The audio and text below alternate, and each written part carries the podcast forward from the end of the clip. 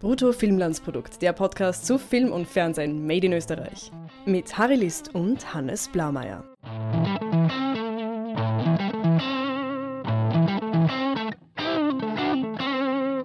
Hallo Hannes, Hallo Harry. wir machen jetzt den vierten Schnell ermittelt Podcast und von mir das Versprechen, das war es jetzt einmal für zumindest ein halbes Jahr oder so mit Schnell ermittelt Podcasts. Das Problem ist irgendwie, ne, dass im ORF immer nur eine besprechenswerte Serie läuft oder Eventproduktion, nennen wir es mal so. Ja, das ist einfach. Ich, ich sehe das gar nicht das Problem, nicht? Das ist einfach nur clever äh, aufgeteilt auf die Jahre. Also schneller Mittel dieses Jahr und Cop Stories dann irgendwann. Naja, aber generell gibt es ja doch, äh, wie soll ich sagen, ähm, und wir werden ja darauf eingehen, aber was man als Qualitätsproduktion im allgemeinen Sinne gelten lassen könnte, Was natürlich ein problematischer Begriff relativ ist. wenig. Äh, der passendere Begriff ist, ein, es ist eine durchaus recht narrativ komplexe Serie.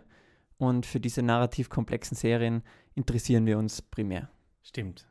Und weil, und wir sind ja beide große schnelle Mittelfans und deswegen machen wir jetzt noch einen Abschlusspodcast, weil für uns ist es gestern, wenn ihr das hört, ist es am Montag gewesen, die letzte Folge der fünften Staffel. Und äh, wir hatten ja schon eine Folge ähm, aufgezeichnet zu einem, zu dem vierten Film. Es gab ja vier Filme zwischendurch. Dann hatten wir eine Folge schnell ermittelt irgendwie Recap der ersten vier Staffeln. Dann hatten wir eine Mid-Season-Folge und jetzt machen wir, um das Ganze irgendwie abzurunden, eine äh, Staffelfinale-Folge, wo wir den zweiten Teil der Staffel und speziell das Finale analysieren. Genau, und wir haben ja die einzelnen Folgen auch per Kritiken äh, verfolgt, aber wir wollen jetzt im Podcast äh, ein bisschen eine größere Brücke schlagen und nochmal die ganze Serie, die ganze Staffel äh, im Ganzen betrachten und ja, in Kontext setzen. Alle Kritiken könnt ihr nachlesen auf, auf unserer Seite bruttofilmlandsprodukt.net. Du hast da ja wirklich jede Woche einiges an äh, Text verbraucht und äh, einige sehr, sehr interessante Überlegungen, Gedanken aufgeworfen. Wir laden euch ein, das äh, auf Folgenniveau äh, runtergebrochen auch zu lesen und äh, eure Gedanken mitzuteilen oder einfach Gedanken allgemein zur, Folge, zur finalen Folge speziell, aber zur Staffel insgesamt ähm, hier unter dem Podcast. Vielleicht sagen wir gleich, wie wir zu erreichen sind, falls es jetzt schon jemanden in den Fingern juckt, bevor ihr weiterhört oder nachher noch unbedingt was sagen wollt. Wo sind wir zu erreichen? Genau, wir sind zu kontaktieren auf www.bruttofilmlandsprodukt.net-kontakt. Da findet ihr alle Möglichkeiten: Twitter, Facebook, ähm, E-Mail, Kontaktformular etc. Und wir.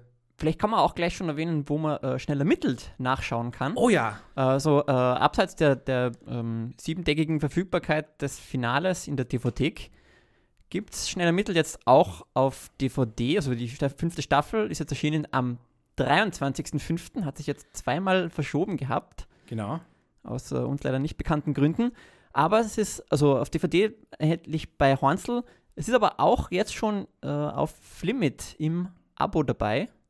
Und Genauso. wahrscheinlich auch zu mieten bzw. kaufen dort. Genau. Ähm, und der vierte Film ist auch dort verfügbar. Also es ist das gesamte schnell ermittelt Paket ähm, im Abo abrufbar. L ja.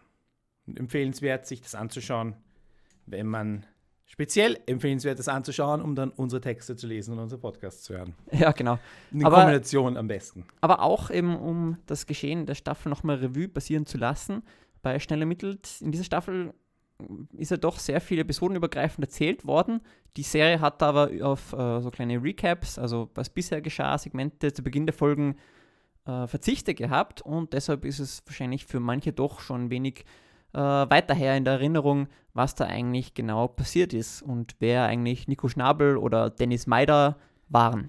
So, und deswegen jetzt genug der Einleitung und wir gehen jetzt direkt in die Besprechung von Schnell ermittelt Staffel 5. Genau, Jingle ab. Hannes, einfach zum Anfangen ein allgemeiner Eindruck von dir, Serienexperte Was ist dein Eindruck?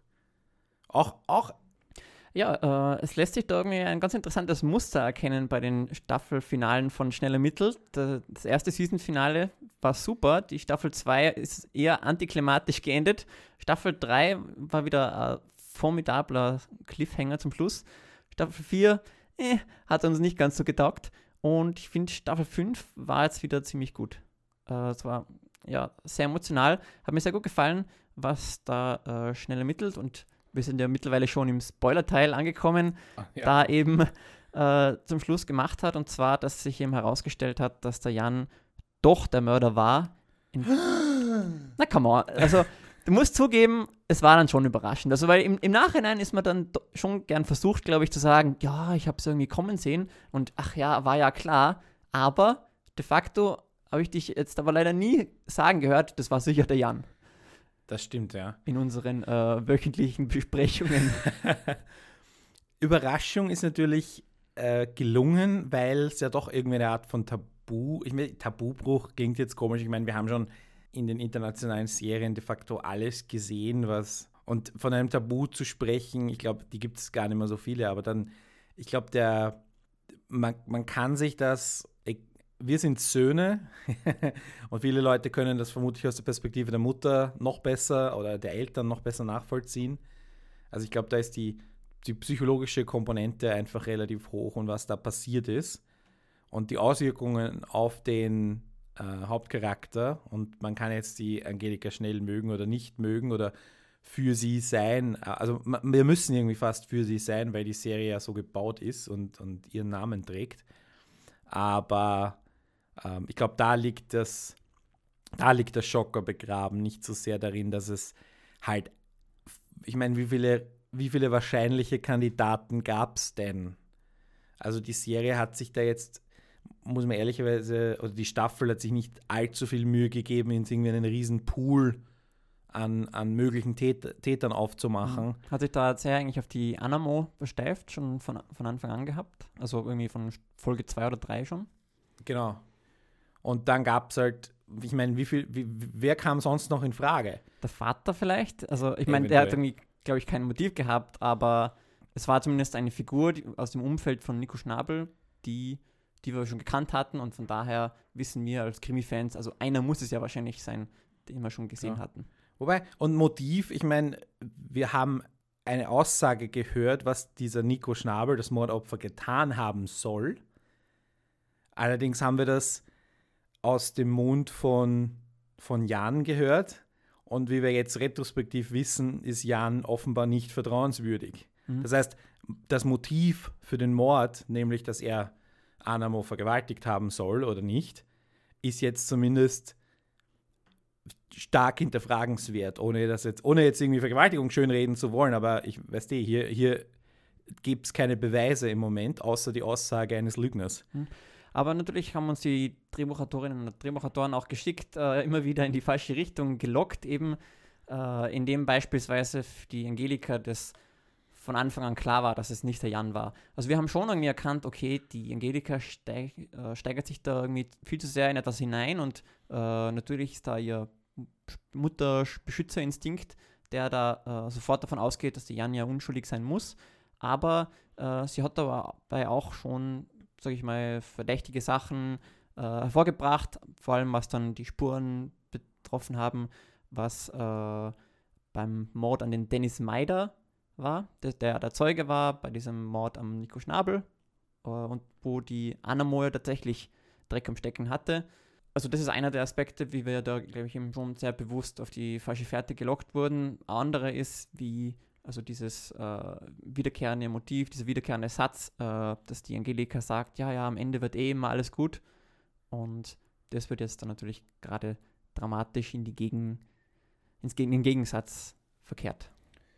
Was die Staffel natürlich auch getan hat, und werden wir auch noch drüber reden im, im Detail, wir haben ja, die Geschichte ist nicht vorbei, ne? Also Mhm. dieser, dieser Strang, wir haben ein, ein, ein großes Puzzleteil erhalten, jetzt am Schluss noch, der aber gleichzeitig auch eine Art Cliffhanger ist und ähm, es gibt noch eine Person, die wir noch gar nicht, die wir noch gar nicht gesehen haben, wenn man so will. Fragezeichen. Fragezeichen. Haben wir den vielleicht schon gesehen? Oder-?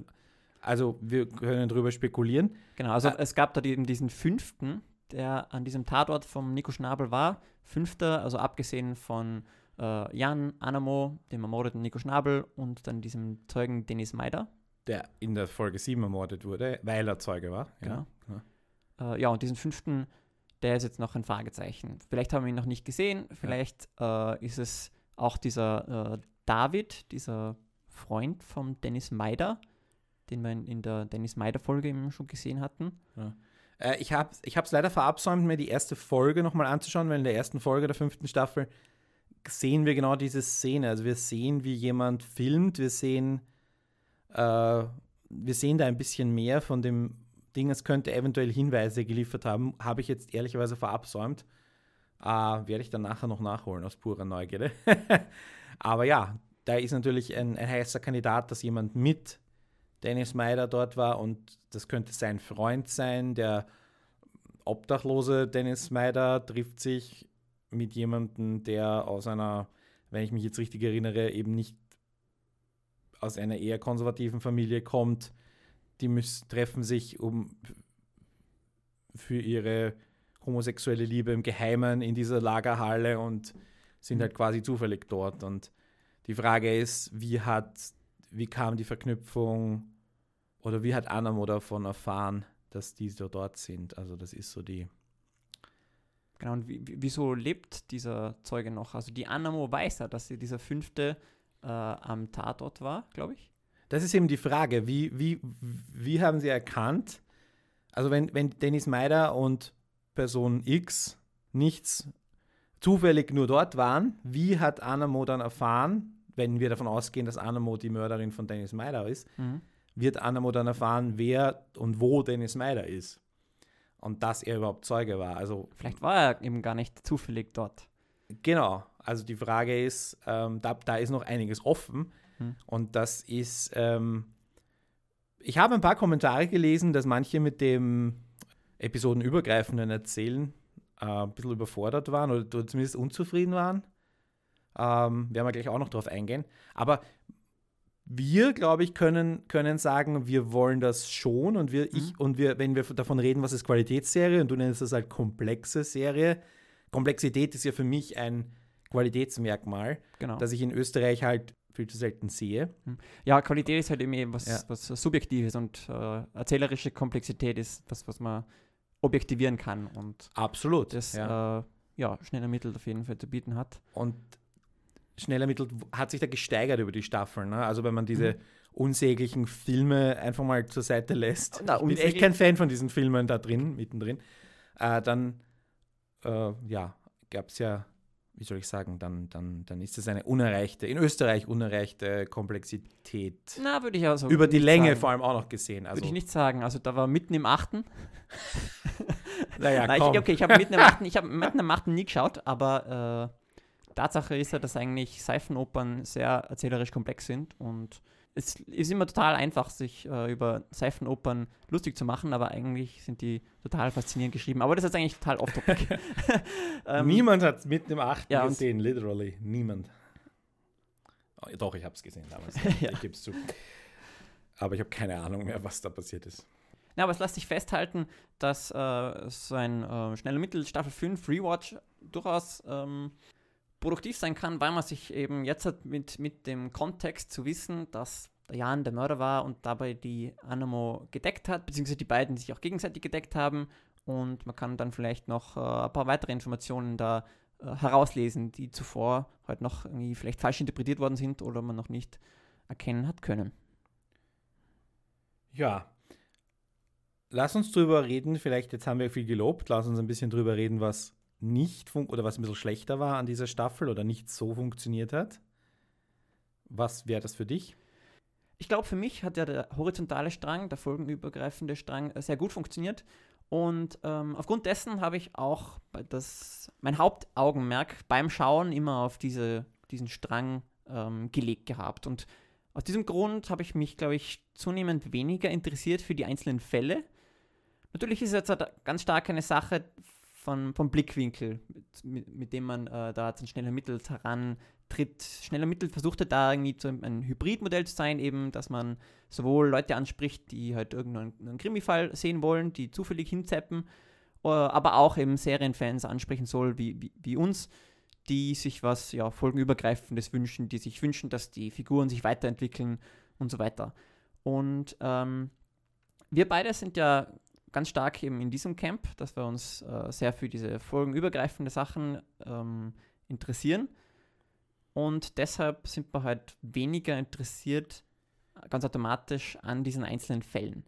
Es ist aber mhm. auch so, denke ich, dass diese einzelnen Fälle äh, zum überwiegenden Teil jetzt, also zwar glaube ich schon ganz clever geschrieben sind und es gab immer wieder verschiedene äh, falsche Spuren, in die man hineingetappt ist, gemeinsam mit den Ermittlern und Ermittlerinnen. Aber es hat mich, glaube ich, emotional einfach gar nicht wirklich abgeholt, meistens. Warum? Weil ich eben emotional viel, viel mehr in die Hauptfiguren investiert bin, in Angelika und Franicek und Co. Und die wiederum keine wirkliche emotionale ähm, Involvierung gehabt hatten in die einzelnen Fälle. Mhm. Mit ein paar Ausnahmen, äh, eben Viktor Urbach, wo dieser alte Freund von Franicek äh, umgebracht worden war, äh, ein Fall, glaube ich, der das super gemacht hat. Das war äh, so in, in, mit, mit Franiceks Ticks und seinem Aberglauben und so gespielt hat. Äh, und eben die, den Dennis Meider-Fall, bei dem es ja eben hauptsächlich eigentlich um, um diesen horizontalen Strang gegeben hat. Aber es hat meiner Meinung nach irgendwie so ein gewisses emotionales Echo gefehlt oder es war nicht sehr ausgearbeitet, sodass ich es irgendwie erkennt hätte, äh, wo die Hauptfiguren ja irgendwie etwas aus den einzelnen Fällen gelernt hätten oder reflektiert hätten. So, es war, hat irgendwie nach Pflichtübung, ne? Das, wir müssen irgendwie einen Fall der Woche einbauen. Und mit der Ausnahme von, von Dennis Meider waren es halt wirklich isolierte Fälle, die nichts mit der, mit der äh, horizontalen Handlung zu tun mhm. hatten. Ne? Genau, und das spricht, äh, genau, und das spricht, äh, denke ich, sicher die äh, Gelegenheitszuschauer an, diese Komponente, aber uns nicht so sehr. Und ich glaube, dass da für die Serienfans mehr herauszuholen gewesen wäre. Mhm. Ich würde dir grundsätzlich zustimmen. Ich finde ehrlicherweise, dass der, die zweite Hälfte der Staffel, inklusive der Folge Dennis Meider, dass die, die ja die siebte Folge war, ähm, sich gravierend unterscheidet von der ersten Hälfte. Die erste Hälfte war, da waren die Fälle noch, also die, die, die Episodenfälle noch komplexer, unter Anführungszeichen. Sie waren, ähm, habe ich das Gefühl, besser, besser inszeniert. Die Balance innerhalb der Folgen zwischen, zwischen der horizontalen und der vertikalen Handlung, oder dem, also der, dem über, episodenübergreifenden und dem ähm, abgeschlossenen Fall in der Episode Ah, Fachbegriffe haben wir auch eine Episode aufgenommen. Werden wir auch verlinken. Ähm, damit verstanden wird, was ich unter horizontal und vertikal meine. Äh, die Balance zwischen diesen beiden Strängen hat, hat irgendwie funktioniert in der ersten Hälfte. Und danach habe ich das Gefühl, man musste irgendwie, man war gezwungen, mehr Zeit zu investieren in den Schnabelfall und in das, mhm. äh, man, man hatte dann zu viele Personen, zu viele und zu viele Pflichten zu erfüllen, unter anderem eben die, ähm, die Pflicht, einen Fall der Woche einzubauen. Und ich finde speziell die Viktor Urbach-Folge ist, man kann jetzt sagen, also sie passt einfach nicht rein, weil sie mit so vielen gewohnten Sachen auf einmal bricht.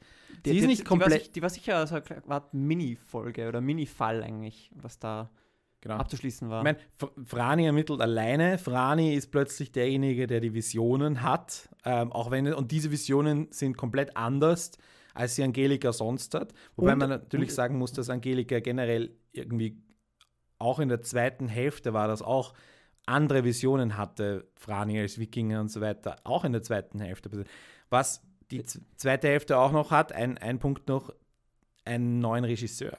Vielleicht liegt es daran. Also dass ich einfach mit dem Stil von Michi Riebel war das, glaube ich, oder Andreas Kopreva, die haben bisher alle Folgen gemacht. Mhm. Und jetzt hat die, äh, die erste Hälfte einer von den beiden gemacht. ich habe ehrlich gesagt jetzt vergessen herauszuschreiben. Ich glaube, Andreas Koprüver. Und die zweite Hälfte äh, Gerald Liegel, der auch viel Erfahrung hat, aber offenbar, äh, also einfach neu ist. Ich, ich bilde mir ein, dass ich das gesehen habe, ohne es zu wissen, wer da Regie führt oder dass wer andere Regie führt bei den. Mag daran liegen, ja. Hm. Äh, muss ich sagen, ist mir nicht aufgefallen, ich habe auch gar keinen äh, Blick für sowas. Mir ist auch gesagt worden, dass äh, ja, die zwei äh, Regiestile sich sehr unterscheiden würden, aber ja, ich habe da gar keinen Zugang sowas. Äh, kleine Anekdote, äh, ein guter Freund von mir hat vor kurzem ein paar Regiepreise gewonnen und ich habe ihm leider noch nie sagen können, wow, super Regie hast du gemacht, weil ich, weil ich es einfach nicht sehe, was, was eine gute Regie ausmacht. Ja, genau. Das habe ich nachgeschaut. Michi Riebel hat ähm, die ersten fünf Folgen verantwortet und Gerald Liegel die zweiten fünf. Und für mich, es mag schon auch an den Büchern liegen, dass die dann gesagt haben, hey, wir müssen das, wir müssen das Verhältnis von Fall der Woche und, und äh, Staffelhandlung irgendwie ähm, umkippen oder wir müssen es ändern. Äh, spricht jetzt, weiß ich nicht, gegen wen das spricht, dass man das nicht geschafft hat, auf zehn Folgen gleichmäßig zu verteilen. Ähm, die in der letzten Folge war dann äh, war es dann absurd. Am Anfang, schaut sich das nochmal an, der Anfang ist katastrophal schlecht. Also ich weiß nicht, wie das, wie das passieren konnte. Ich erzähle dir das okay. jetzt zum zehnten Mal, aber dieses Ineinanderschneiden von zwei spannenden Handlungen, die dann irgendwann an einem völlig zufälligen Zeitpunkt durch den äh, durch die Opening Credits unterbrochen werden, um dann fortgesetzt zu werden. Und normalerweise haben wir irgendwie, wir sehen eine, eine, Sequen eine Sequenz, des, dem Mord zum Beispiel, dann kommt das Ding und dann steigen wir ein, wir sehen dann das Verhör von Anamo, was auch immer. Diese, diese letzte Folge hat damit gebrochen und zwei spannende äh, Stränge irgendwie ineinander verwoben. Das war einfach das war einfach ein, ein Desaster zum Anschauen. Ich habe mir gleich gedacht, was ist da passiert? Aber ich mag jetzt, ist jetzt eine Situation, die man jetzt noch nachschauen kann. Deswegen erwähne ich das. Ich, ich hatte damit nicht so ein Problem. Ich, das habe mich nur verwirrt gehabt. Äh, so ein Autorennen, so illegales, wird wahrscheinlich eher nach Mitternacht äh, stattfinden. Und das Verhör vom Jan, das passiert zwar irgendwie auf nach, in der Nacht, aber äh, nach Mitternacht, also mit Staatsanwalt und allem, ja. das also, hat mich verwirrt. Absolut. Das, du, du, du hast es eh gesehen. Das kommt ja dazu. Ähm, aber gut, schaut es euch an, ob wer da meiner Meinung ist oder wer das anders sieht, wer sagt, oh, das war super toll geschnitten. Ich sage nein. Und mir ging es die letzten fünf Folgen so, dass ich gesagt habe, irgendwas stimmt da nicht. Auch der Fall bei ähm, äh, draußen bei diesem keltischen Grab, der war, der war zwar ganz lieb, aber also der Fall an sich war eigentlich ganz, ganz interessant und kreativ. Ähm, aber er war halt irgendwie außen in der Pampa und dann kamen halt irgendwelche merkwürdigen Instrumente zum Einsatz, ähm, erzählerischen Instrumente, also jetzt nicht, hm.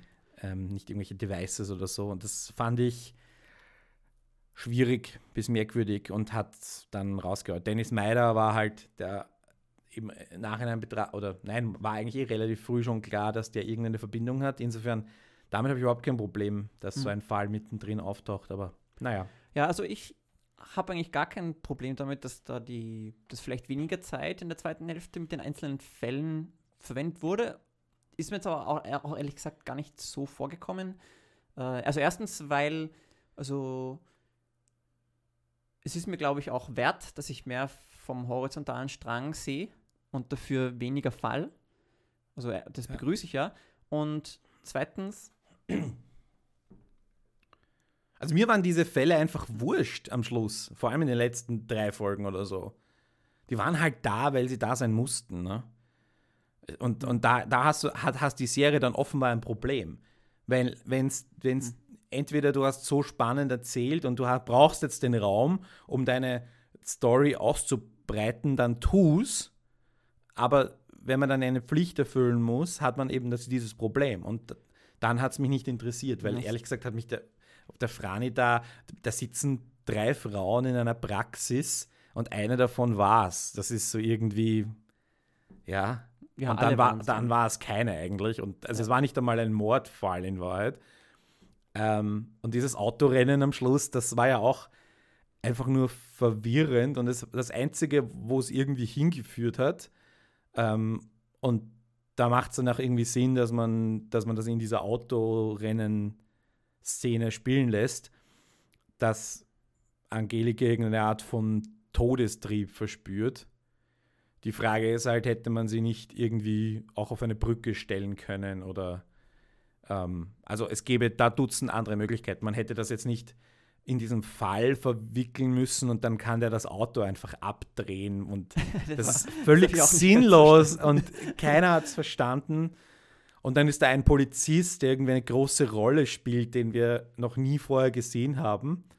Das war übrigens der Polheim aus Maximilian, der Schauspieler, Stefan Pohl. Mhm. Nein, ich, ich sehe das nicht als Problem. Ich, ich denke, das ist einfach auch irgendwie der Preis, den, den äh, eine Serie zahlen muss, wenn sie im seriell viel erzählen muss, äh, möchte, mhm. dass sie halt schon auch immer so episodische Payoffs liefert. Und ähm, in schnellen Mittel, da ist es ja einfach Teil der DNA der Serie, dass sie in jeder Folge einen Fall bringen soll, bis auf halt immer bei den Staffelfinales, außer, außer in dieser Staffel, wo ja im Staffelfinale trotzdem ein eigener Fall aufgerollt wurde.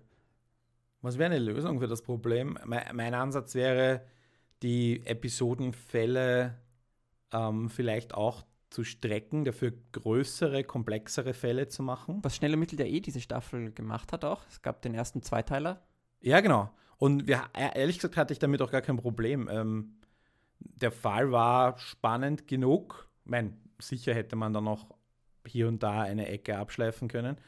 Aber vielleicht ist das eine Lösung, dass man sagt, man macht irgendwie fünf, ähm, fünf größere Fälle und hat dafür mehr Raum daneben für die, für die große horizontale Handlung. Ne? Mhm. Weil offenbar passiert da ja noch einiges und ja, ich meine, ich denke, dass dieser Zweiteiler schon auch in gewisser Weise ein Experiment war. Äh, wie, mhm. wie, wie, spricht das Publikum darauf an? Äh, wie haben sich die Quoten zum Beispiel von Folge 2 auf 3 äh, verändert? Genau, wir meinen die Folge 2 ja, Simon Gebauer und 3 Dreian Voronin. Genau. Dem, genau. Ja, und ich glaube, das hat ganz gut funktioniert. Bin gespannt, wie viele Zweiteiler es in der nächsten Staffel geben wird.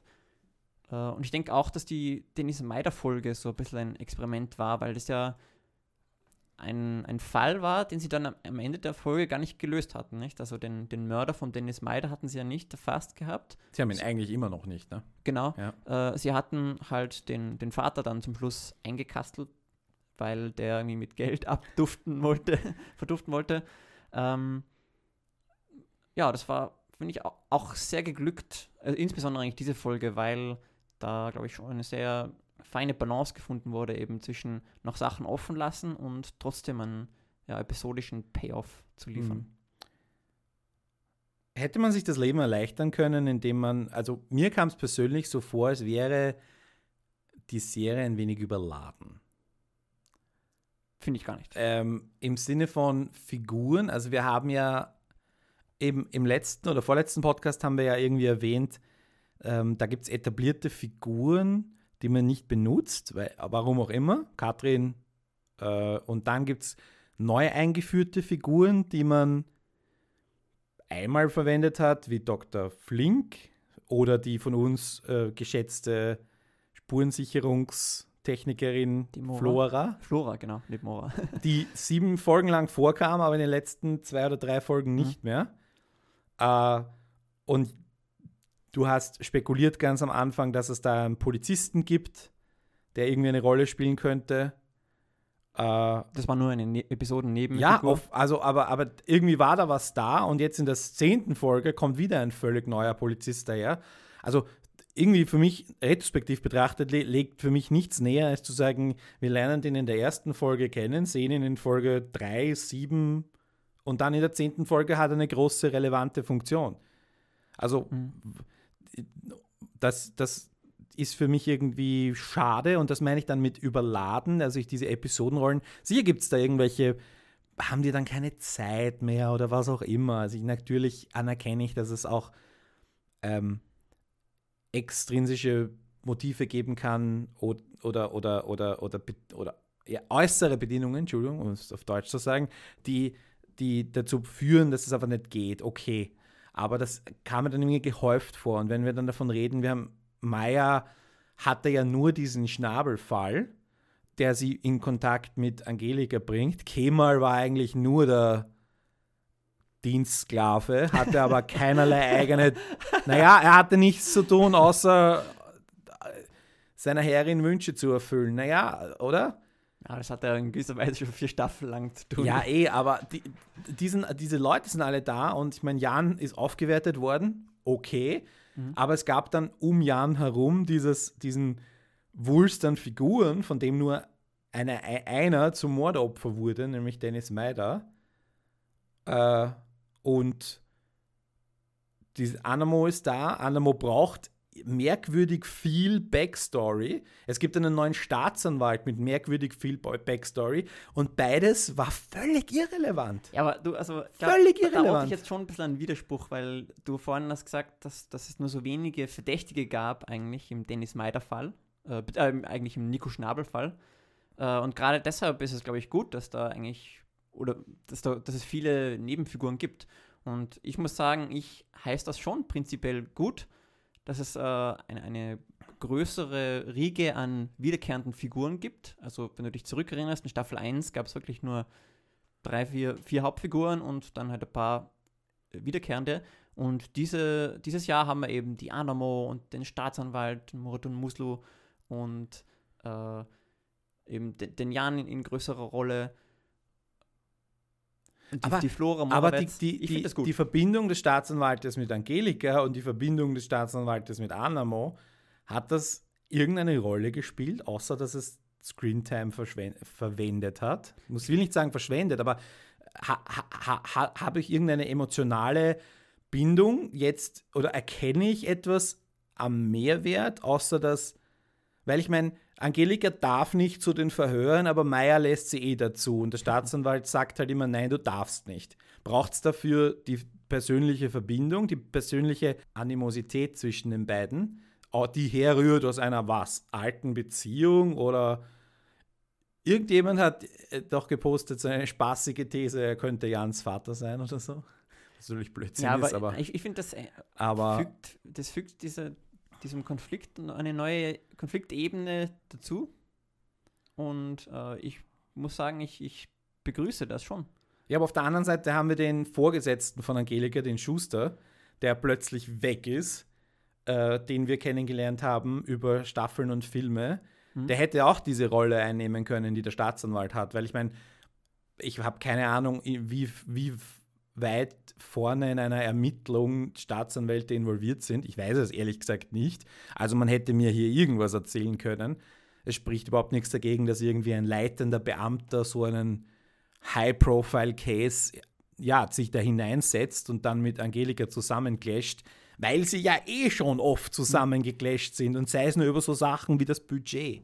Ich stimme dazu, äh, der Schuster hat mir auch gefehlt und also einerseits hat es, glaube ich, nicht wirklich Sinn ergeben, dass der jetzt auf einmal fehlt, nachdem er eigentlich in den Filmen doch eine größere Präsenz gehabt hat und auch irgendwie angekündigt hat, ja, ich werde ihr Chef bleiben und sein auf weitere ja. Zukunft. Und äh, achten Sie ja darauf, dass Sie immer Geld einsparen. Und dann in der fünften Staffel haben sie ein neues Büro. Aber und vor allem, da, da war doch der, der, der, Konflikt und die, die Backstory war schon gegeben und wir haben sie tatsächlich gesehen.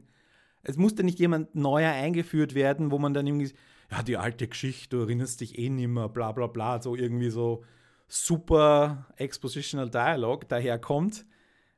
Und es funktioniert überhaupt nicht. In, in Wahrheit hat nur dann Musel, so sehr ich den Mann mag als Schauspieler, aber der hat nichts anderes getan, als in einem schlecht sitzenden Anzug herumzusitzen. Ja, also Aber der Dialog war nicht äh, sehr expositionsreich, muss ich da. Naja, nicht, eben Ich habe extra, hab extra darauf geachtet, das haben sie ganz gut gemacht. Äh, und zweitens. Ja, das also, hoffe ich, dass das Wenigste ist, dass sie den gut einführen, wenn sie ihn schon, meiner Ansicht nach, unnötigerweise einführen, wenn sie. Äh, eh jemanden haben, der diese Rolle erfüllen kann. Ja? Und ja. auch hier die Frage, ich, ich vielleicht war der Schauspieler nicht verfügbar. Ich, ich akzeptiere das nur weiß ich es halt nicht und ich kann nur das beurteilen, was vor mir ist. Ähm, und Äh, ich finde, dass es der, der Serie nichts wegnimmt, wenn, wenn sie da eben diesen Muratun Muslo äh, oder wie auch immer die Figur heißt. ähm, Star, einführen. Stanic, Stasic, ja, genau. Christian Stanic. Genau, Staatsanwalt. Äh, ja, warum sie den Schuster nicht mitgehabt haben, das ist mir ein Rätsel und finde ich auch äh, bedauernswert. Aber du verstehst schon, wo ich herkomme, ne? Ja, schon. Also zum einen auch aus einer, nennens, nennens Erzählökonomie, mhm. ja? Weil all das, was ich jetzt als Überfrachtung wahrnehme, äh, bedingt ja, weil neue Charaktere eingeführt werden, wo ich schon alte habe. Und so weiter. Also die, die ja, und Staatsanwalt hat es noch nie gegeben. Ja, aber war das jetzt der richtige Moment, mit so einem völlig neuen Element herzukommen? War das der richtige Moment? Finde ich schon. Also ich habe da nichts gegen diese Entscheidung. Ja, okay, aber okay. Aber was ist okay, was ist mit der Backstory von Anamo und jetzt nicht einmal die, die, die hatte eine Beziehung zu diesem Staatsanwalt, er hat sie mhm. offenbar als Richter, er war Richter, ist jetzt Staatsanwalt, weiß ich auch nicht, ob das in die Richtung geht, aber okay ähm, hat er sie offenbar freigelassen, ähm, weil er hat sich irgendwie, irgendwie für sie eingesetzt, weil er dachte, ja, dem jungen Menschen will ich da nicht das Leben ruinieren. Hat überhaupt keine Relevanz auf Anamo, wie wir sie kennen. Hat das Anamo oder hat sich Anamo rausgeflirtet aus dieser Situation schon mit 14? Ist das die, ist das, das, dass sie so eine manipulative Person ist, schon damals war und mit Männern einfach nur so spielen kann, dass sie ja hörig sind. Der eine lässt sie aus dem Knast raus, der andere geht für sie in den Knast. Hm. Na, ich finde ja. das schon einen interessanten Konflikt äh, für, den, für den Stanic eben, dass sich der fragen muss. Er, er glaube ich, das kann man, glaube ich, äh, schon seinem Verhalten erkennen, damals irgendwie in, in, bester Absicht gehandelt und jetzt beißt ihn halt hinter, in den Hintern. Na, aber tut es das?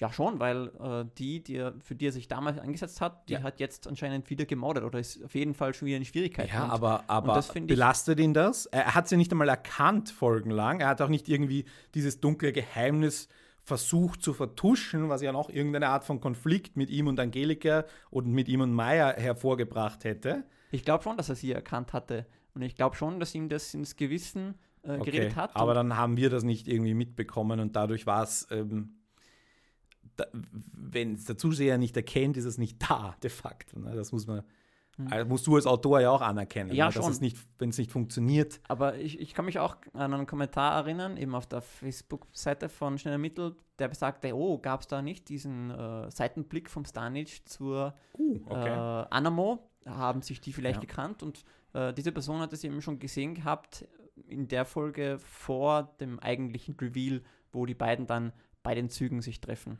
Kudos äh, an den oder die. Genau, hatte ich auch nicht gesehen, muss ich sagen, obwohl ich äh, jede Folge doch äh, mindestens zweimal schaue. Aber es war schon da und. Okay. Lass uns weitergehen. Anna ja. Äh, was? Kindermord, sie war Babysitterin. Genau, das ist noch sehr undurchsichtig. Also ich glaube, das ist auch äh, wahrscheinlich Material für die sechste Staffel, ob, ob es nun wirklich Mord war oder. Hat, hat sie Lust am Morden?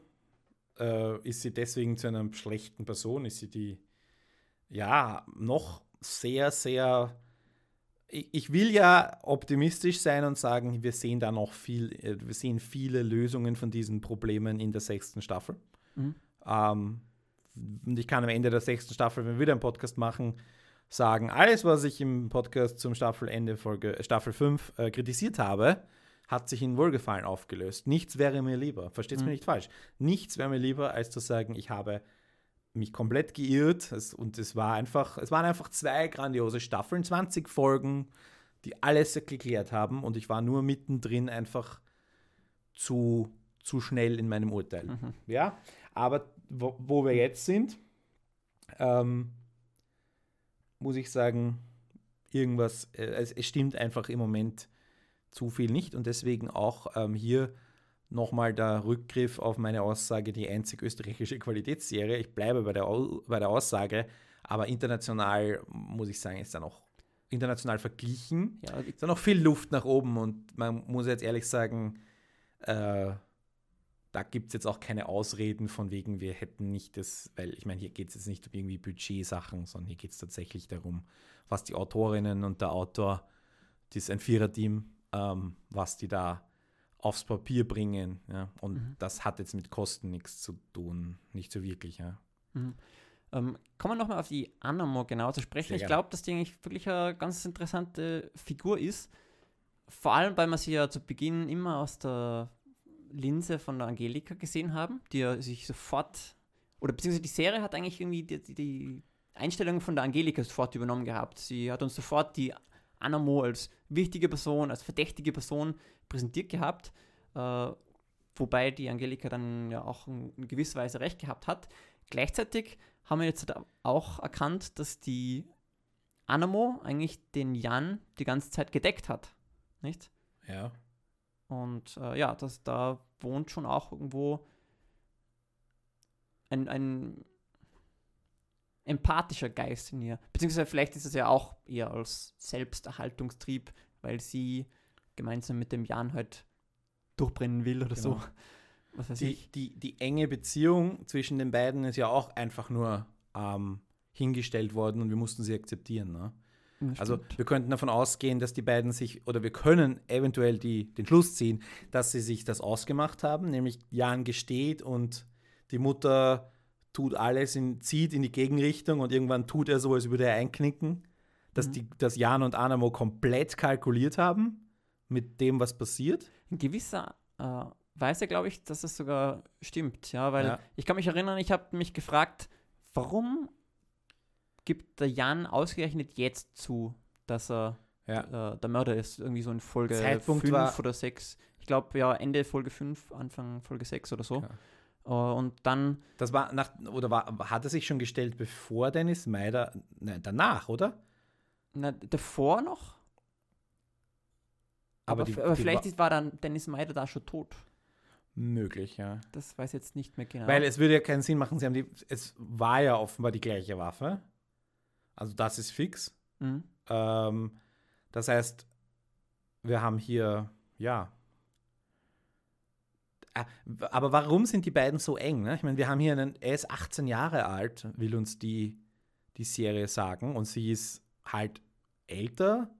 Also auch hier, das ist ein non Non-Issue einfach. Es ist kein, es ist völlig wurscht, dass sie halt was 25 ist oder so. Erstens sieht man es nicht und zweitens, ja, keine Ahnung warum. Also das ist etwas, woran sich Angelika reibt, aber es ist vielleicht normale Mutterliebe oder so, dass man Ja. sagt, mein 18-jähriger Bub soll lieber mit einer 18-Jährigen was haben und nicht mit einer Frau oder was auch immer. Also ja, ich Ja. weiß es nicht, keine Ahnung. Ähm, und offenbar sind die beiden so eng, dass ähm, sie das kalkuliert durchspielen, möglicherweise. Und Schau, ich- warum ich denk, sind sie Ich so denke eng? halt, dass das so eine übertriebene Jugendliebe ist, das kann würde ich sein. jetzt sagen. Ja, wir müssen halt, wir müssen das halt irgendwie akzeptieren. Ne? Hm.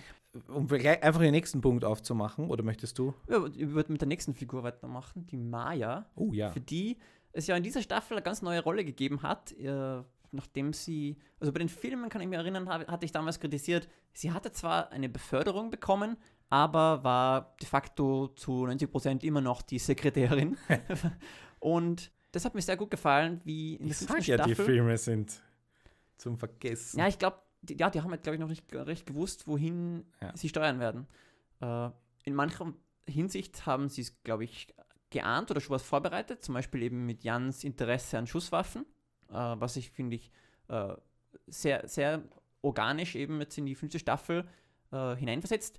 In manch anderen Hinsichten allerdings nicht, eben was zum Beispiel dieses äh, SFLÖ, Sonderkommando äh, Ja. oder Sondereinsatztruppe oder so ähm, sich widerspiegelt oder eben mit dem Schuster. Äh, ja, Die, Aber- wir haben ja besprochen, ähm, und ihr könnt das auch gerne nachhören und nachlesen, dass die Filme, also speziell der vierte Film, hat nichts mit den Filmen davor zu tun und nichts mit den Filmen nach. Also speziell der vierte Film ist komplett isoliert, weil das Interesse an Schusswaffen ist, glaube ich, im dritten Film. Korrigiert mich, wenn ich falsch liege. Aber hat dann im, im, im danach keine. also keine in, in zwei Filmen war das, aber ich weiß nicht mehr in welchen. Ja, also definitiv nicht der vierte, weil den haben wir extra besprochen. Ja. Also der vierte ist komplett isoliert. Ähm, und ich kritisiere diese Fil Filme gerne. Bin auch zur Diskussion bereit, falls das jemand anders sieht und sagt, die waren, das war die beste Entscheidung aller Zeiten, vier Spielfilme zwischendurch zu drehen in einer fünfjährigen Wartepause. Es sind fünf Jahre vergangen zwischen dem äh, Ausstrahlung der ersten Folge der vierten Staffel und der ersten Aus Folge der fünften Staffel. Das darf man bitte nicht vergessen. Das heißt, insgesamt sehen wir schnell ermittelt schon zehn Jahre. Ne? Mhm. Ja, aber zurück zu Maya. Ähm, mir hat es ihm sehr gut gefallen, dass die Serie da eine neue Rolle für sich findet, die, glaube ich, ja sehr organisch eben rausgewachsen ist, äh, eben aus ihrer Beförderung.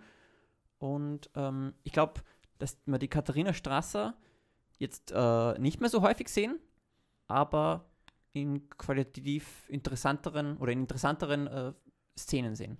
Mhm. Es war dann zwar ein bisschen redundant, so dieser Konflikt zwischen äh, Maya und ähm, Angelika. Also mit redundant meine ich, äh, es hat sich aber ein bisschen zu sehr wiederholt. Äh, auch, dass die Angelika eben vom Stanic alle zwei oder drei Folgen gesagt bekommt, das ist nicht dein Fall. Äh, Ja. Da gab es schon ein paar Wiederholungen, was ich okay fand, äh, weil schnell ermittelt ja eben auch die, äh, sag jetzt mal, Casual-Fans ansprechen will. Ja. Ja, aber insgesamt finde ich das eine gute neue Rolle für die Maya und bin gespannt, wie das dann in der nächsten Staffel aussehen wird. Ich meine, für sie gilt auf einem höheren Niveau das Gleiche, finde ich, wie für den Kemal. Man muss sie bitte meiner Ansicht nach besser einbauen, mehr einbauen oder sie rausstreichen. Wirklich, rausstreichen. Ja, äh, Weil, weil wir eben so viele Figuren haben. Ein anderer Lösungsansatz für mich wäre, ähm, auch das kennt man aus internationalen Produktionen, wir hätt, hätten jetzt drei gleichwertige Ermittler. Wie wäre es denn, die immer in unterschiedlichen Zweierkombinationen den Fall der Woche ermitteln zu lassen, während der dritte äh, oder die dritte was anderes tut? Zum Beispiel eben für, die, für den Mhm. großen Strang, ja.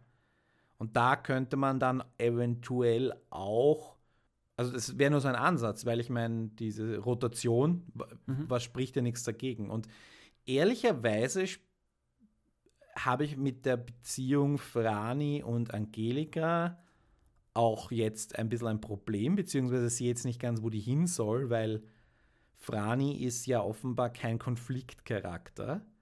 Das heißt, als Beiwagerl brauchen wir ihn nicht. Er hat keinen, keinen einzigen Widerspruch getätigt. Er, er, er liebt seine Chefin, klar, das Mhm. wissen wir. Er ist absolut loyal. Also er ist, liebt sie nicht im, im, also im platonischen Sinne, Ja. liebt er sie. Und würde fast alles für sie tun. Und sie haben ja auch gemeinsam schon viel erlebt. Aber ehrlicherweise muss man sagen, dass sie das Beweis, eindeutige Beweismaterial für einen eiskalten Mord zerstört und er ohne mit der Wimper zu zucken daneben steht und das versteht, das ist auch da in dieser Hinsicht ein neues Level. Mhm. Und die Frage ist, wenn er nicht sein Gewissen wiederfindet, was irgendwie an den Hang herbeigezogen wäre, würde ich kritisieren, man hätte ihn jetzt irgendwie empört weggehen lassen sollen, damit der Konflikt da ist am Anfang der sechsten Staffel. Frani ist, ist irrelevant, jetzt absolut, als, er ist nämlich wirklich ein Beiwagerl von Angelika. ja, seine Loyalität ist ja, glaube ich, in der Serie zunehmend gewachsen.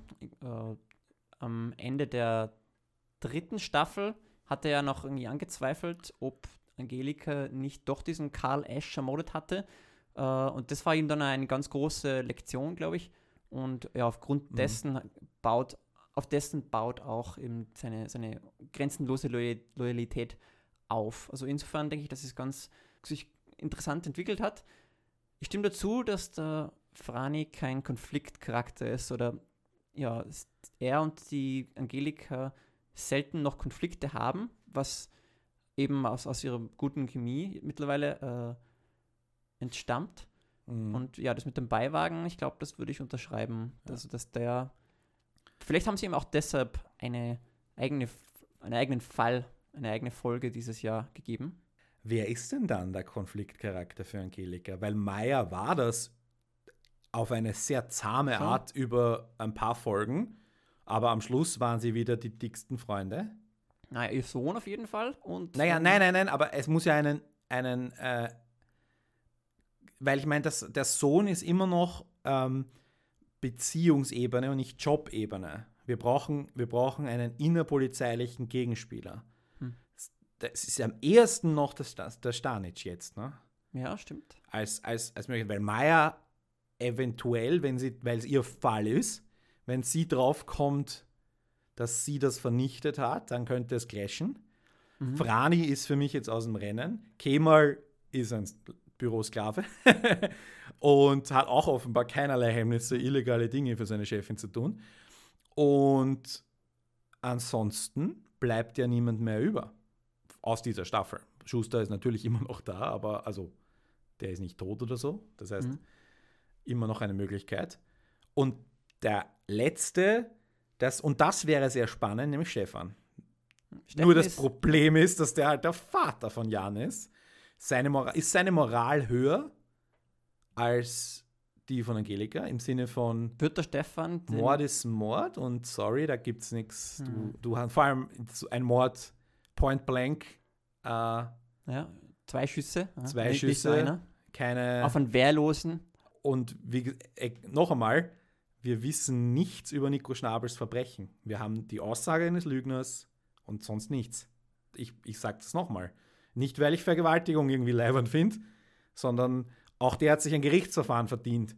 Wei man weiß ja auch nicht, ob das wirklich stimmt, ob das der Nico äh, die Anamo vergewaltigt habe.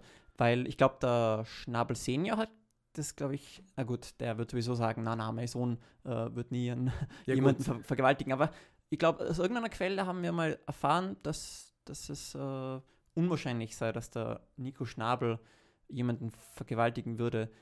Ja, jedenfalls, da ist Gut, auch noch ein Quelle, großes Fragezeichen. Quelle hin, hin oder her. Die, was wir sehen ist, ein jetzt überführter Lügner hat das behauptet.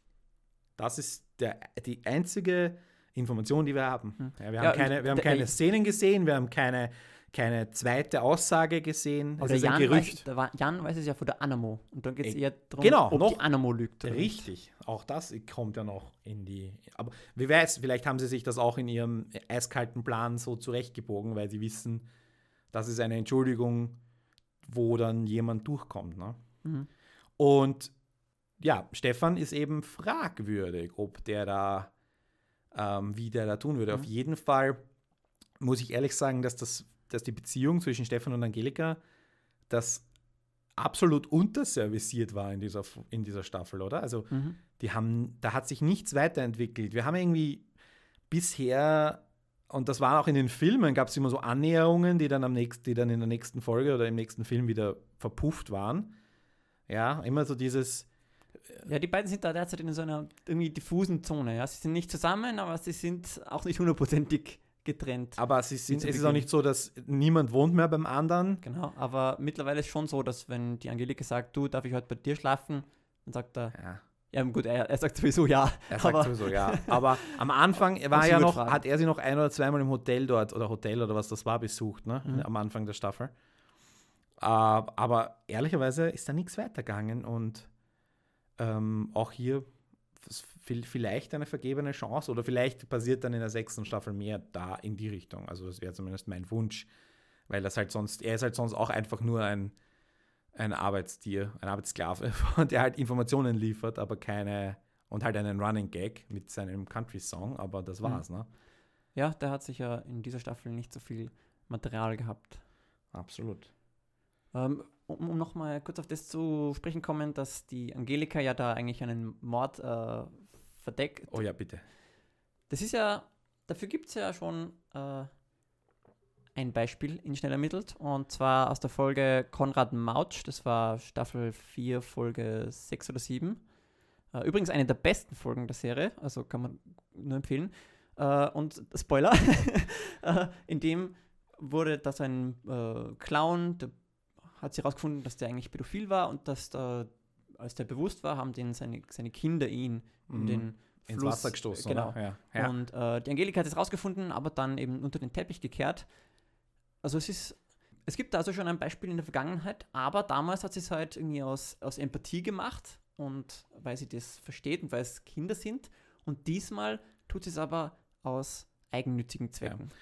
in internationalen Serien ist das ja nicht unüblich. Also äh, mir fallen da Dutzende Beispiele ein, sowohl in, in Geri also in Anwaltsserien, in Polizeiserien und auch in Medizinserien, wo man, wo die Charaktere etwas tun, was mindestens ethisch bedenklich ist, Mhm. manchmal beinhart illegal, immer auch ein längerer Konflikt, manchmal tun sie es ohne drüber nachzudenken, immer auch oft, und ich meine jetzt gar nicht die Situationen, wo sie es für ihren eigenen Nutzen tun, sondern sie tun es tatsächlich, weil Gerechtigkeit im Gerichtssaal halt nicht immer daherkommt oder ähm, weil beim Unfall halt der Falsche stirbt und jetzt muss der Richtige sterben oder was auch immer. Also Genau. Und Angelika und hat das ja auch immer das gemacht. ist ja, aber ist, das ist ja jetzt nicht, äh, wie soll ich sagen, in, in dieser Folge waren es auch noch Minderjährige, die den, die den Mord verübt haben. Das heißt, die Straffähigkeit oder so war auch absolut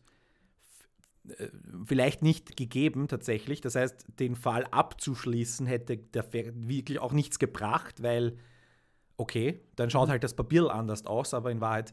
Aber hier geht es ja um eine Art, also eiskalter Mord, ja. Ja.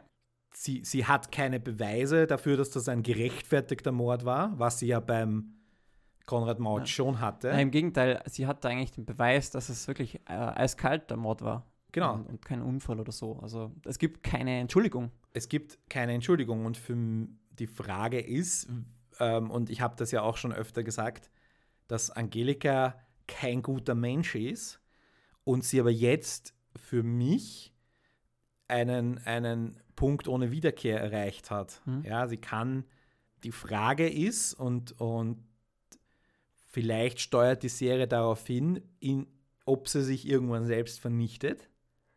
Ja, Mhm. ob sie weiter in, ins, ins Negative von und, und ob auf diesen gravierenden Schritt, weil was passiert als nächstes? Transportieren wir uns zehn Folgen in die Zukunft, Stefan findet es heraus. Ja, oder die Maya, wie du vorhin gesagt Oder hast. Maya Und- findet es heraus. Ist Angelika fähig, die umzubringen, Na, um es zu vertuschen? na, das nicht. aber Maybe, das maybe, nicht. warum Ich glaube, aber da, dann geht es halt darum, wie verbunden fühlen sich Maya oder Stefan zu Angelika? Wie loyal Ja, sind die? aber- Also beim Franicek ist es ja, also, dass er gar nicht zögern muss. Aber bei der Maya, Fragezeichen. Ich glaube, die hat schon einen ausgeprägteren Gerechtigkeitssinn. Ja. Stimmt. Aber im Moment ist das alles noch sehr, sehr schwierig. Und ich sage, aber endet die Serie damit, dass Angelika ins Gefängnis geht? Endet die Serie damit, dass Angelika ihren Sohn verliert? Es gibt kein positives Ende für sie, oder? Mhm. Das ist, meine ich mit, es gibt, also die, wenn sie jetzt gesagt hätte, ich, ich zeige ihn selber an, jetzt wir, und wir, wir holen uns den besten Anwalt, wir lösen das irgendwie erwachsen, das Problem jetzt, ja, das, das wäre die einzige quasi, oder die, die Lösung mit dem geringsten Schaden, aber das wäre auch die fa fadeste Lösung gewesen. Und jetzt ist die Frage, es ist alles drin und es gab ja, gibt internationale Serienbeispiele, wo es halt wirklich eskaliert bis zum geht nicht mehr. Das ist, ähm, wo dann der Held und Anführungszeichen Anti-Held ist es in dem Fall, weil er Anti-Held kann, so wie ich das interpretiere oder so wie ich Anti-Helden erlebe, Anti-Helden haben nie ein gutes Ende im Sinne von einem Happy End. Norm- Helden haben das, sie retten den Tag, was auch immer. Anti-Helden können das nicht. Und die Frage ist, wer ist der Held in der Geschichte oder wer ist derjenige, der für das Gute jetzt eintritt? Ähm, Frani ist es nicht, Maya ist fragwürdig, Stefan ist noch fragwürdiger, Staatsanwalt Stanic ist, ja, ich habe meine Probleme mit ihm habe ich schon erwähnt, aber er ist de, de facto die einzige Figur, die da ist. Und vielleicht ist deswegen die Backstory mit Angelika noch doppelt interessant äh, Hm. in der sechsten Staffel dann. Aber Angelika ist verloren. Das muss man, Ja. glaube ich, klar sehen. Und damit ist endgültig äh, dem Ausspruch eine Lüge, eine Lüge gestraft worden, dass am Ende alles gut werden würde. Ja. Schön, sehr poetisch. Und ja, gerade deshalb finde ich, hat die fünfte Staffel für mich schlussendlich auch gut funktioniert. Vor allem, weil es mich eben zum Schluss mit so einem emotionalen Gut-Punch, also Schlag in die Magengegend, äh, hinterlassen hat. Und ja, ich habe dann schon, ich glaube, nach, nach dem Schauen des Finales erstmal ein paar Stunden irgendwie melancholisch das verdauen müssen. Was war deine Lieblingsfolge? Und warum? Meine Lieblingsfolge war Dennis Meider, schon allein aus dem Grund, weil es hauptsächlich ja um den horizontalen Strang gegangen ist, aber auch, weil Hayos und Fischer da eine wirklich ausgezeichnete Balance eben gefunden haben zwischen äh, horizontalen Strang weitererzählen, aber auch einen episodischen Payoff liefern. Ja, sehr gut Mhm. gemacht. War übrigens die Folge mit den wenigsten Zuschauern, äh, rein, also im Schnitt. Hm. Die ähm, erste Folge hatte am meisten Zuschauer, dann ging es ziemlich bergab, bis eben zur Folge 7. Und dann ging es irgendwie bergauf. Also vielleicht war die Folge irgendwie so äh, sträflich, also war die Rettung für, die, Hm. für, die, für die Quoten der Staffel. Ähm, ja. Meine Lieblingsfolge war die, ich glaube, die vierte Folge war das, Gudrun Schatzinger, das Mhm. mit den vier älteren Ja. Damen, die, wo dieser erstens ein sehr kreativer Fall, äh, und tatsächlich, äh, tatsächlich ein Fall eines Kronleuchters. Ne? Äh, und ähm, grandiose Schauspielerinnen. Äh, und in dieser Folge hat Angelika ähm, gestalkt und zwar hat sie ja dieses Online-Profil erstellt, wenn du Mhm, dich erinnerst Genau. was ja noch irgendwie im Rahmen war, weil ähm, sie sitzt im Büro, sie, sie macht etwas, was halb komisch und halb eigentlich keine schlechte Idee ist, Mhm. ohne jetzt irgendwie total creepy zu werden und denen nachzusteigen und Telefon zu überwachen und so weiter, das macht sie erst danach. Also es, und es war alles im Rahmen, es war ein sehr guter Fall, also oder ein, ein überdurchschnittlicher Fall mit to tollen Gastdarstellerinnen, Marianne Mente unter, an, unter anderem. Und die, die, die äh, horizontale Handlung war genau in der richtigen Portion da. Und deswegen war das für mich eine tolle Folge. Du hast ja in deiner Review geschrieben, irgendwie so Vorstadtweiber 50 Jahre später Ja. so. Nicht unzutreffend. Ähm, genau. Inge Mo war auch dabei. Toll. Tolles, äh, kann, man, kann, kann man sich, glaube ich, als Einzelepisode auch gerne wieder anschauen. Ja.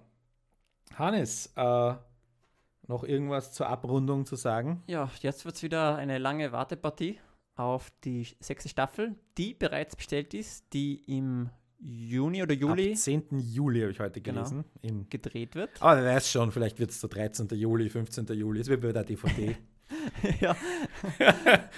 äh, ja, und das heißt dann, dass dann wahrscheinlich der Ausstrahlungstermin frühestens im Frühjahr 2018 sein wird. Das ist äh, vermutlich richtig. Es besteht im, also re, rein vom Produktionsablauf könnte es sich ausgehen, dass es im Herbst soweit ist. Allerdings bin ich dagegen. Ich bin wirklich dafür, so einen Jahresrhythmus einzuhalten. Das finde ich Ja, auch schön. keine Filme zu drehen dazwischen. Nein, äh, einfach wieder nächstes Jahr im März die nächste Staffel. Ich glaube auch so Frühling, das Wetter ist noch nicht so super, dass man irgendwie draußen sein will. Ich glaube, es ist die perfekte Zeit zum, zum äh, um eine, um, um die Flaggschiff-Produktion zu zeigen. Ich glaube, äh, das passt schon. Nichtsdestotrotz wünschen wir uns natürlich auch me A, mehr Serien und B, die, die es gibt, äh, dass die gesendet werden. Ne? Wollen wir da kurz. ja. Vorstadtweiber wird ja etwas nachgedreht ähm, oder wurde. Deswegen gab es normalerweise oder in den letzten Jahren waren die ja immer im Mai, äh, kam die neue Staffel. Also da haben sie sich jetzt mit dem Sendeplatz, weiß nicht, ob sie sich mit dem Sendeplatz teilweise überschnitten hätten, aber dadurch, dass es da irgendwie Verzögerungen gab, Ja, kommt man, man muss ja auch sagen, äh, dass der Uli Bre ähm, die Serie alleine schreibt, beziehungsweise äh, ausschließlich sein Name unter dem Skript steht. Also da weiß ich jetzt nicht genau, wie das äh, korreliert. Äh, ja, und insofern ist Vorstadtweiber sicher auch ähm, dauert länger zu schreiben als Ja, aber- Mittel, aber in dem Fall ist es ja tatsächlich- vier Autorinnen und Autoren. In dem Fall ist es tatsächlich, glaube ich, ein Nachdreh, wenn ich, wenn ich richtig informiert bin. Aber und Cop Stories, ne? dritte, vierte Staffel liegt fertig da. Äh, Vor allem die dritte Staffel. Ich meine, wie lange ist die jetzt schon überfällig? Ja, seit Jahre, ne? eineinhalb Jahren, ja. Ähm, und der Film, es soll einen abschließenden, hoffentlich abschließenden Film geben. Äh, der soll, der ist glaube ich auch schon fertig. Also Drehende ist auf jeden Fall Mhm. schon. Der Film selber wird wahrscheinlich gerade in der Postproduktion sein. der Film, der spielt ja anscheinend zu Weihnachten, habe ich gehört. Und äh, kann man jetzt nicht mehr vorstellen, dass das alles noch heuer versendet wird. Also bis Es wäre wär zumindest sehr knapp. Es würde sich schon ausgehen, 20 Folgen ab September. 20 Folgen, dritte, vierte Staffel plus Weihnachtsfilm. Ja, aber es ist, glaube ich, Ja. nicht ähm, unwahrscheinlich, dass sich Cop Stories da wieder hin hinter schneller mittelt Staffel 6 anstellen muss. Mal schauen. Wir werden sehen, wir werden sehen. Wir, Und wir werden es verfolgen. und wir werden es verfolgen und wieder dann äh, Bericht erstatten. Das war's jetzt mit dem letzten Schneller Mittel-Podcast für eine Zeit. Außer Genau. es kommt irgendwie eine Riesennachfrage, dann schieben wir noch einen ein. wir freuen uns, wie schon erwähnt, über eure Meinungen, Kommentare, Wutausbrüche, Heiratsanträge, was auch immer. Und äh, noch einmal bitte, wo kann man uns erreichen? Ja, auf www.bruttofilmlandsprodukt.net-kontakt. Hannes, es war mir eine Riesenfreude, mit dir diese Staffel gemeinsam begleiten zu dürfen. Harry, immer Gaudi mit dir drin. Ja, und äh, ja, bis zum nächsten Mal in diesem Podcast mit einem nicht schneller Mittelthema. Servus. Servus.